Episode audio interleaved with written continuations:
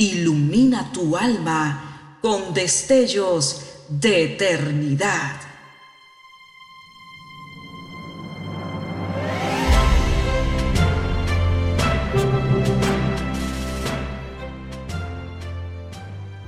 Estás por escuchar una entrega más de Gemas para el Alma 2023.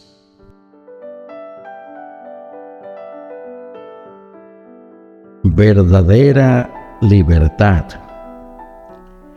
Porque esta es la voluntad de Dios, que haciendo bien hagáis callar la ignorancia de los hombres vanos, como libres y no como teniendo la libertad por cobertura de malicia, sino como siervos de Dios.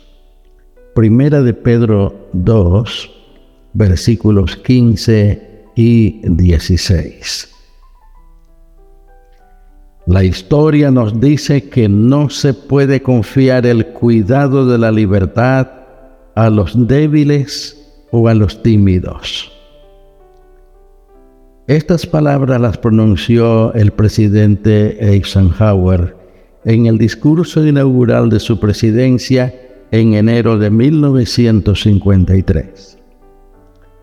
Como soldado que había ayudado a conseguir la victoria en la Segunda Guerra Mundial, sabía mucho acerca del alto costo de la victoria y de la pesada carga de la libertad que sigue.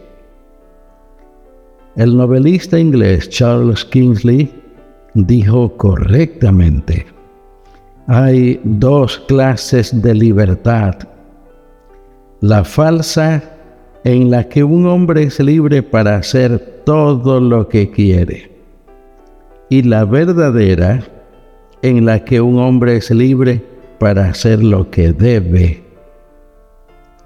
Los seres humanos hemos luchado con estos dos conceptos a lo largo de los siglos. Es una señal clara de madurez cuando aprendemos que la libertad es una herramienta para edificar y no un juguete para divertirnos, y que la libertad requiere que seamos responsables.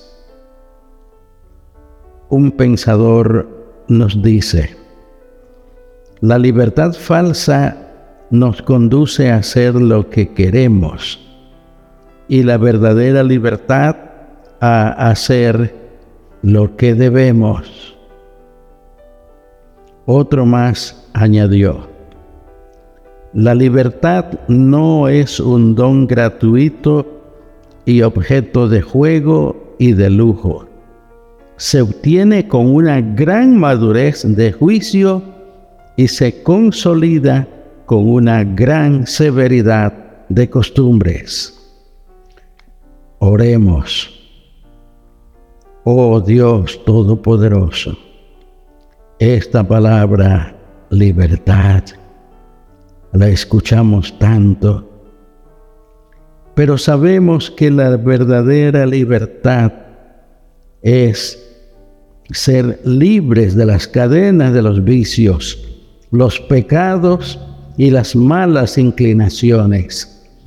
Esta gracia solo la podemos alcanzar con tu santa ayuda.